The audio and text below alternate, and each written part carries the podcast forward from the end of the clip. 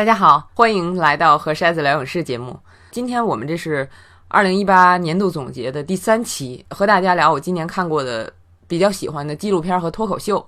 在正式聊这些之前呢，呃，想说一下，就是因为我在前两期的节目里跟大家说啊，你在二零一八年看了哪些好片儿，想和我聊，或者听了我聊的这些片儿有什么感想，欢迎留言告诉我。大部分朋友留言或者当面告诉我的时候，都说，呃，你介绍的片子我好多还没看啊，但是听了你介绍，我都想去找来看。啊，好多人都是这样的。还有一位朋友叫孔庆坚，之前也一直在微博上跟他聊过，呃，我不知道他这是真名还是网名。嗯，他在啊电影筛子微信的后台给我留了有四十多部电影的名字啊，呃，写的特别详细啊，非常感谢。其中大部分是。之前手头积累的一些电影，少量的是今年到电影院看的一些新片儿。我觉得我们大家可能都这样，呃，就是手头积累的片子好像越来越多哈，总也看不完。呃新片儿他说的几个，有几个我发现跟我的想法特别像啊，比如这个，我念几个啊，就是比如他说影，就是张艺谋的那个，其实不过尔尔，甚至忘记看过了。再有就是神奇动物二。中途几次想睡，还好啦。期待三，你 都看着想睡了，还期待三。呃，再有就是头号玩家啊啊，Come on，大叔也不是很怀旧吗？很多梗只有我在笑啊。回家马上听 OST，耶！头号玩家这个片子其实挺有意思的，就是在北美的票房很一般，而且评价也不高啊，甚至还入了一些烂片的榜单。但是它在国内的无论是票房还是口碑都特别好，我觉得一个是片中那种反抗强权的那种精神，啊，可能国内观众看起来很新鲜。再有就是，特别是我们这一代啊，八零后这一代人啊，基本上小时候或者青年的时候啊，看的都是这些东西，可能怀旧起来更集中啊，所以这种共鸣更强啊，所以大家看的就更嗨。这些背景可能在国外就差着了。你比如像像现在的这个年轻的小孩儿，他们很少有这种特别有共性的，而且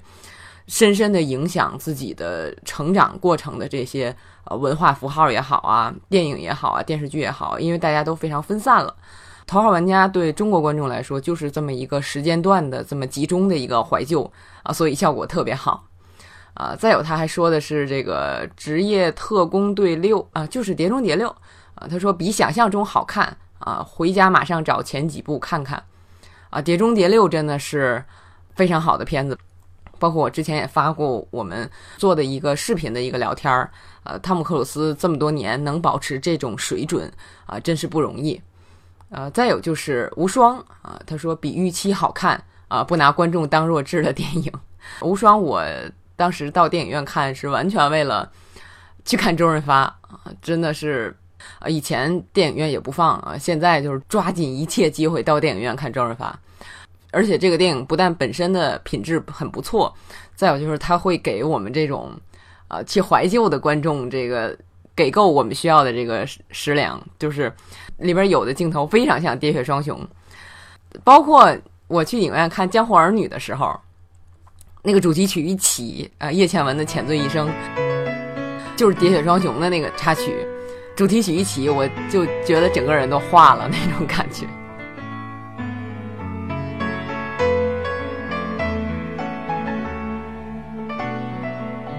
这几个片子说了半天，很多也是这个怀旧的情节，挺美好、挺温暖的。嗯，非常感谢这位叫孔庆坚的朋友的留言。大家平常听我节目的时候有什么感想，或者自己观影有什么感想，可以随时的给我留言。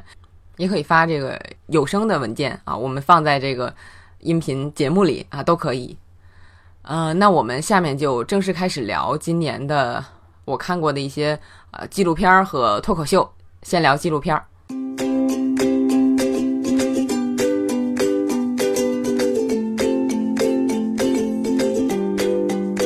之所以特意要聊一期这个纪录片，是因为我感觉今年看到的纪录片的水平都相当高。啊，其中这个首屈一指的就是下面要说的这个《与我为邻》这部纪录片，可以说是二零一八年最受全美关注的纪录片，而且现在到年底了，各个媒体也好，呃，各大奖项也好，呃，榜单啊都会选到这个片子。不出意外的话，这部片也会是啊明年年初奥斯卡最佳纪录片奖的得主。啊，这个片子不但是拍得好，还有一个原因就是啊，它的因为它是一个传记的纪录片，啊，他的可以说是传主是从一九六八年到二零零一年。呃，一直在制作和主持儿童电视节目《罗杰斯先生和他的邻里》的这个节目主持人罗杰斯先生，啊，多少代的美国儿童都受到他的影响，啊，就好像我们小时候就是天天看啊董浩叔叔和鞠萍姐姐，啊，但是罗杰斯先生他不光是主持人，而且他是整个节目的这个制作人，而且做了三十多年，一代一代的美国小孩子都从小看他。等这些人长大了，就是他们自己在做电视节目的时候，还会在节目里放他的节目的片段，呃，引用他的话。所以说，实际上我最初看到罗杰斯先生是呃前几年在这个现在新的电视节目里看到的，就是引用他节目的一些片段。这个不但说明就是大家受他的影响深，那么还说明他许多话现在依然非常适用。呃，罗杰斯先生的教育理念非常的明确而且坚定，很多想法在那个时候看来是很前卫的。比如，他认为小孩子和大人有着一样丰富的感情，不要哄骗孩子。他相信自己啊，不像其他的儿童节目主持人那样戴上奇怪的帽子呀，穿上连体的动物服装啊。他觉得自己不用这样啊，就日常的装扮就能和孩子建立起心灵上的联系。很年轻的时候啊，他就讲到，啊，有一次他在一个幼儿园见到一些小朋友啊，这些小朋友都是他第一次见，啊，其中有一个小朋友就问他：“我的绒毛小狗昨天在洗衣机里洗过之后掉了一个耳朵。”然后这个小朋友一问，周围的小朋友鸦雀无声，就等着罗杰斯先生怎么回答。然后罗杰斯先生说：“这种事儿有时候就会发生在玩具身上，不是吗？在洗衣机里边。”耳朵掉了，腿掉了，胳膊掉了，但是你放心，这不会发生在我们身上的。他一边说着这个话，问他问题的那个男孩眼睛越瞪越大，然后说：“我们的腿不会掉啊。”然后其他小朋友就蜂拥而上，呃，开始问罗杰斯先生各种各样的问题。啊，再举一个例子，就是好多呃美国的小朋友从小就看《绿野仙踪》那个电影，很害怕里边的巫婆。然后罗杰斯先生就把这个演巫婆的演员请来，啊，挺和蔼的一个老太太。然后两个人喝茶聊天儿，聊了一会儿呢，老太太就现场把这个巫婆的衣服穿上，一下子就好像变了一个人。然后罗杰斯先生这时候就对电视机前的小朋友们说：“你们在电视上看到的那些巫婆，他们都是演出来的。当你长大之后，你要学会分辨什么是演出来的，什么是真实的。”这点非常重要。哎呦，所以自从我知道罗杰斯先生之后，我经常跟这个周围的朋友说，我特别希望我小时候能看到罗杰斯先生的节目。当然，虽然错过了这个机会，但是今年通过一些纪录片儿、一些电视片儿，包括传记的书，认识了罗杰斯先生，我依然感到很幸运，就他依然能够让我学到很多东西。而且这部纪录片，我们说的这个，我向大家推荐的这个《与我为邻》这部纪录片，不只是讲他如何做儿童电视节目的主持人，更是讲他如何为人，包括他遇到的一些困惑、一些困难是怎么面对的。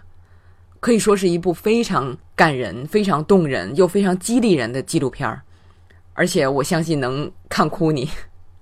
这是讲弗雷德·罗杰斯先生的纪录片《与我为邻》。The greatest thing that we can do is to help somebody know that they're loved and capable of loving. Won't you please, won't you please, please won't you be my neighbor? 下面要向大家介绍的这个纪录片叫《简方达的五幕戏》。 Jane Fonda. One of Hollywood's most exciting new stars. There's a lot of uh, hostility towards you. Would you have done anything differently? This is the beginning of my last act. In order to know how to go forward, I'm going to have to know where I've been. 呃，如果说这个刚才说的《与我为邻》是去年让我看过的最感动的纪录片儿，那么简方达的五幕戏可以说是让我最直接受益的纪录片儿。这部片可以说是呃著名影星简方达的自传啊，她是这个老牌的影星，美国国宝级标志性人物亨利·方达的女儿。亨利·方达，我觉得啊，中国影迷非常熟悉，最熟悉的他的作品可能就是《十二怒汉》啊，《愤怒的葡萄》啊，《金色池塘》啊这几部片了。呃，简方达本人也是非常成功的演员，拿过两座奥斯卡。就这样一个可以说是出身于好莱坞皇室的这个女孩，一辈子都在聚光灯下成长，甚至她因为反对越战，成为了尼克松的眼中钉，啊，被 FBI 监视了好几年。啊，所以说，就他这样的人，好像听上去跟普通老百姓没有任何相似之处。但是好的传记作品就是这样，如果你做的足够深，你会发现许多人生感悟是共通的。就不管你出身如何，只要你足够坦诚的话，你会发现人在这个世界上的体验是非常值得相互分享的。说到这个简方达的五幕戏，让我最有感触的，或者说让我最意外的，就是。你像简方达这样可以说是女权先锋的人物，但是因为她生活的年代也好，环境也好，这个局限，她在相当长的一段成长过程中，感觉都是需要获得周围男性的认可。你像这个片子片名叫《简方达的五幕戏》嘛，第一幕是她的父亲，二三四幕是她的三个丈夫，第五幕才是她自己。就是她从小想获得父亲的认可，长大后想获得丈夫的认可。那么是身边的男人在一点点塑造她成长为一个什么样的人，但是她非常勇敢的是，当她觉得自己的婚姻限制了自己的成长的时候，她就会离开，去找寻那个更好的自己。到了现在，呃，他刚过完八十一岁的生日，呃，非常繁忙，就是电影也好啊，电视剧也好，一直在推出新的作品。呃，现在他觉得可以自己成长了，而且一直在成长，这个非常了不起。我觉得也是值得我们每一个人来学习的。再有，这个片子给我感触特别深的就是，他的童年是非常不幸福的啊。虽然说这个物质上真的是要什么有什么，但是他和父亲的关系很淡。包括长大之后啊，他和父亲亨利·方达的这个不和也是尽人皆知的。《金色池塘》这个电影在很大程度上实际上就是父女两个人真实关系的写照。在他的小时候，他的父亲和母亲啊，因为不同的原因，都没有尽到家长的责任，啊，导致他一直怀疑自己是不是不值得被爱，啊，他们为什么不爱自己？直到简方达很大年纪了，啊，他去找寻、去探寻父母的成长轨迹，这个时候他才明白，父母有自己各自不幸的童年，他们不是不爱他，而是被自己的过去束缚。不知道怎么去爱。当简方达知道这些的时候，他意识到这个链条一定要在自己这儿切断，不能就这样传给后代。这个也让我特别感动。我觉得遇到这类问题的，绝对不只是他们一家，但是勇于去探寻原因啊，去改变的人实在是太少了。总之，这个片子看的时候就是非常非常有感触，非常有启发啊，所以在这里推荐给大家。下面要向大家推荐的呢，还是以呃女性为主角的传记式纪录片儿，啊，叫做 R.B.G。R.B.G 实际上是一个人名字的缩写，啊，是鲁斯巴德金斯伯格，啊，他是现任的美国最高法院的大法官。呃，这个片子讲的是他整个的人生轨迹，那么从他年轻时候说起，一直到眼下。I surely would not be in this room today without the determined efforts of men and women who kept dreams alive. 呃，这个片子最好看的地方就是它通过一桩一桩的案例来展现金斯伯格是怎样推动女性权利平等进程的，啊，非常鼓舞人心。特别是今年年底啊，以他为主角的这个传记故事片儿，叫《以性为本》。啊，其实应该翻译成在性别的基础上啊，不是一个意思。这个片子刚刚上映，啊，大家可以配合着看啊，纪录片和故事片一起看。最后还要说一下，就是呃，今年初获得奥斯卡最佳纪录片奖的《伊卡洛斯》，呃，我不知道大家看了没有，就是讲的是俄罗斯如何在冬奥会的时候集体嗑药的事儿啊，超好看。我从来没有在看纪录片的时候有过这种实时推进的感觉，你好像在看新闻直播，呃，特别紧张，你不知道下面会发生什么，你不知道这个事件的主要参与者的命运将会是什么。今年又有一部跟俄罗斯有关的新纪录片，叫《积极措施》。啊，讲的是俄罗斯如何干涉美国大选的，啊，也是特别好看。呃，再有就是曾经凭《华氏九幺幺》那个纪录片啊拿到奥斯卡最佳纪录片奖的导演麦克摩尔，今年他又推出了一部新片，叫《华氏幺幺九》。他从这个川普如何决定参加美国大选开始讲起，啊，其实是特别荒谬的原因呢。然后川普就怎么越参加集会越上瘾，结果就把这个事儿当成了真事儿这么干。再有就是民主党这边究竟做错了哪些事儿，以及通过这件事儿怎么吸取教训，大伙儿怎么通过努力来把眼下这个怪圈打破，让这个社会变得更好，观赏性非常强。而且麦克摩尔是左翼阵线中少有的，在二零一六年大选前就预测出这个川普会赢的这个知名人士，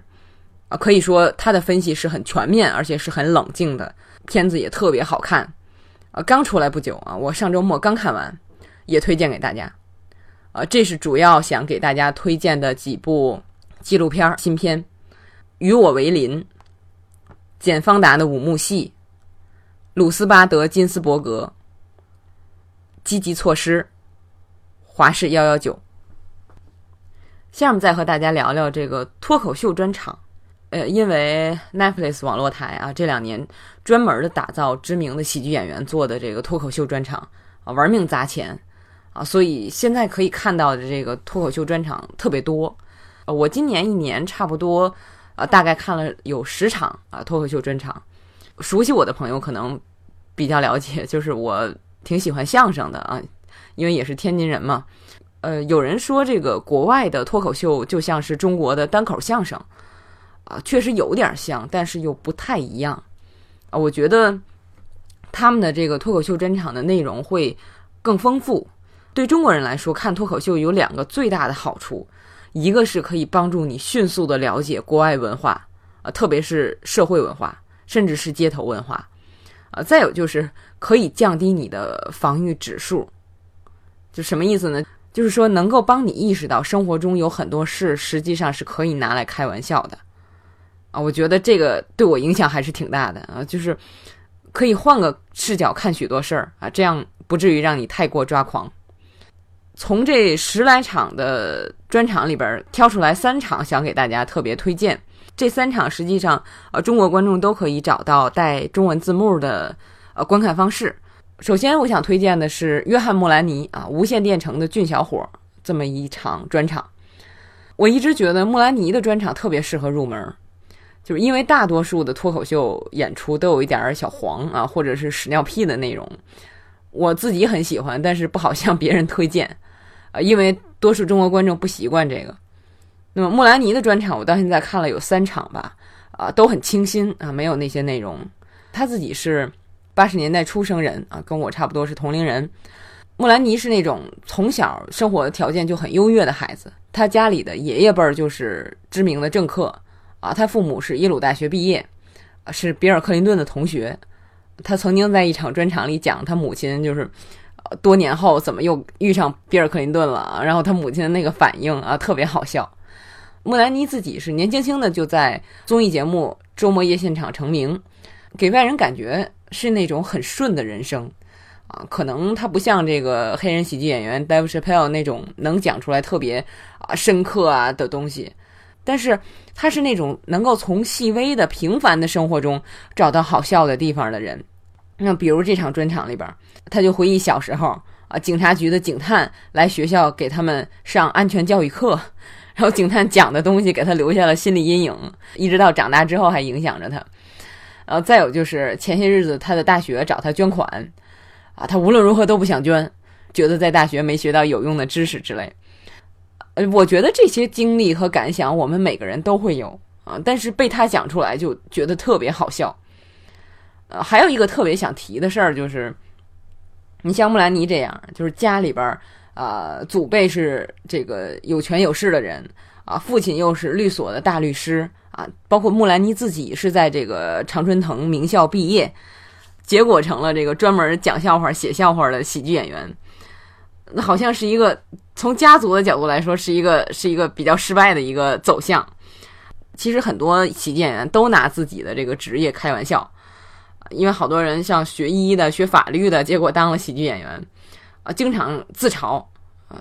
但实际上大家都是平等的嘛，而且他们是名人啊，这种自嘲就是图一乐。可是相比之下，我们国内的相声演员就特别有意思，就是特别喜欢说自己是百科全书，说这个在舞台上要凭一张嘴把观众逗笑是多么多么不容易，要掌握多少能耐啊，古今中外都要通晓。一种深深的自卑感昭然若揭，对比之下，真的觉得挺有意思的。这是啊，穆兰妮啊，无线电城的俊小伙。再有想给大家推荐的呢是瑞奇·热维斯的《人性》这场专场，我之前专门做过一期有声来推荐啊，所以就不太详细说了啊。简单的想说的就是，英国喜剧演员瑞奇·热维斯是以毒舌著称啊，他在主持金球奖的时候，就是把全场骂了个遍啊，结果大家还挺开心，这就说明这个人的水平有多高啊。这场专场里边，他聊了他对动物的感情。呃，他为什么不喜欢孩子？还有他如何专门在网上怼玻璃心的网友，种种心得，特别有意思。我觉得这个尤其是对呃看世界的视角，我们刚才说的就是降低你的心理防御体系，有很大的好处。最后想跟大家推荐的脱口秀专场是亚当·桑德勒的《百分百新鲜》。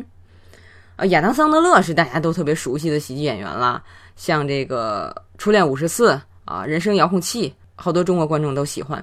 其实不是所有的喜剧演员都能表演脱口秀啊，更不是所有的脱口秀演员都能像亚当·桑德勒这样啊，唱着一首好歌。这场脱口秀特别独特，不是像多数的脱口秀，包括我们前面介绍的那两个，呃，大概十多分钟、二十分钟一个主题，然后再过渡到另一个话题。每个话题有铺垫，有最后的笑点，有时候每个话题要分好几层。亚当·桑德勒这个就是一个一个小笑话组成的，特别是开头大概有四分之一到三分之一的时间，几乎就是两三句啊，一个笑话，每个笑话不到一分钟，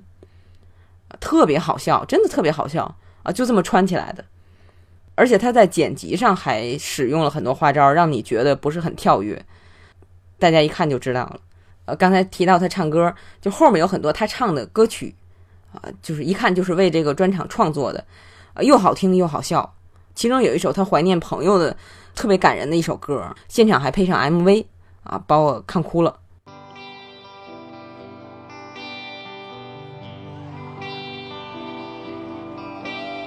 First time I saw him, he was sweeter than shit. Plaid jacket and belt too tight, he wasn't even doing a bit. Then he car wheeled round the room and slow danced with a cleaning lady. He was a one man party. You know I'm talking about, I'm talking about my friend Chris Farley.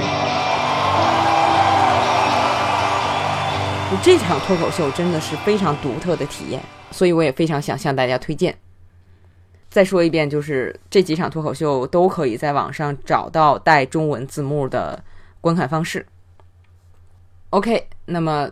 二零一八年的观影的总结基本上就做完了。呃，十部故事片儿，三部纪录片儿，三部脱口秀。做第一期这个总结节目的时候，我就说了啊，今年的好片儿的质量还是很高的啊，所以看的还是挺开心。既然是电影筛子嘛，我是想给大家筛一些好片儿，省得大家在烂片上耽误时间。所以大家如果根据我的推荐看了这些片子，呃，你的想法也可以随时告诉我啊、可以到新浪微博或者是呃微信啊、搜索“电影筛子”都可以找到我。下面就是该这个开足马力去看二零一八到二零一九颁奖季的新片了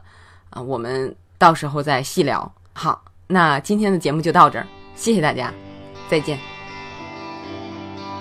Hey, but if life's moved on, but you still bring us so much joy. Make my kids laugh with your YouTube clips, or Tommy Boy. And when they ask me who's the funniest guy I ever knew, I tell them hands down without a doubt it's you. Yeah, I miss hanging out, watching you try to get laid. But most of all, I miss watching you fuck with Spade. You're acting like you want it, but I still wish you were here with me. And we were getting on a plane to go shoot Grown Ups 3. Your love ain't the same without you, boy. And that's why I'm singing about, I'm singing about my friend Chris Farley. And if we make enough noise, maybe he'll hear us. Give it up for the great Chris Farley.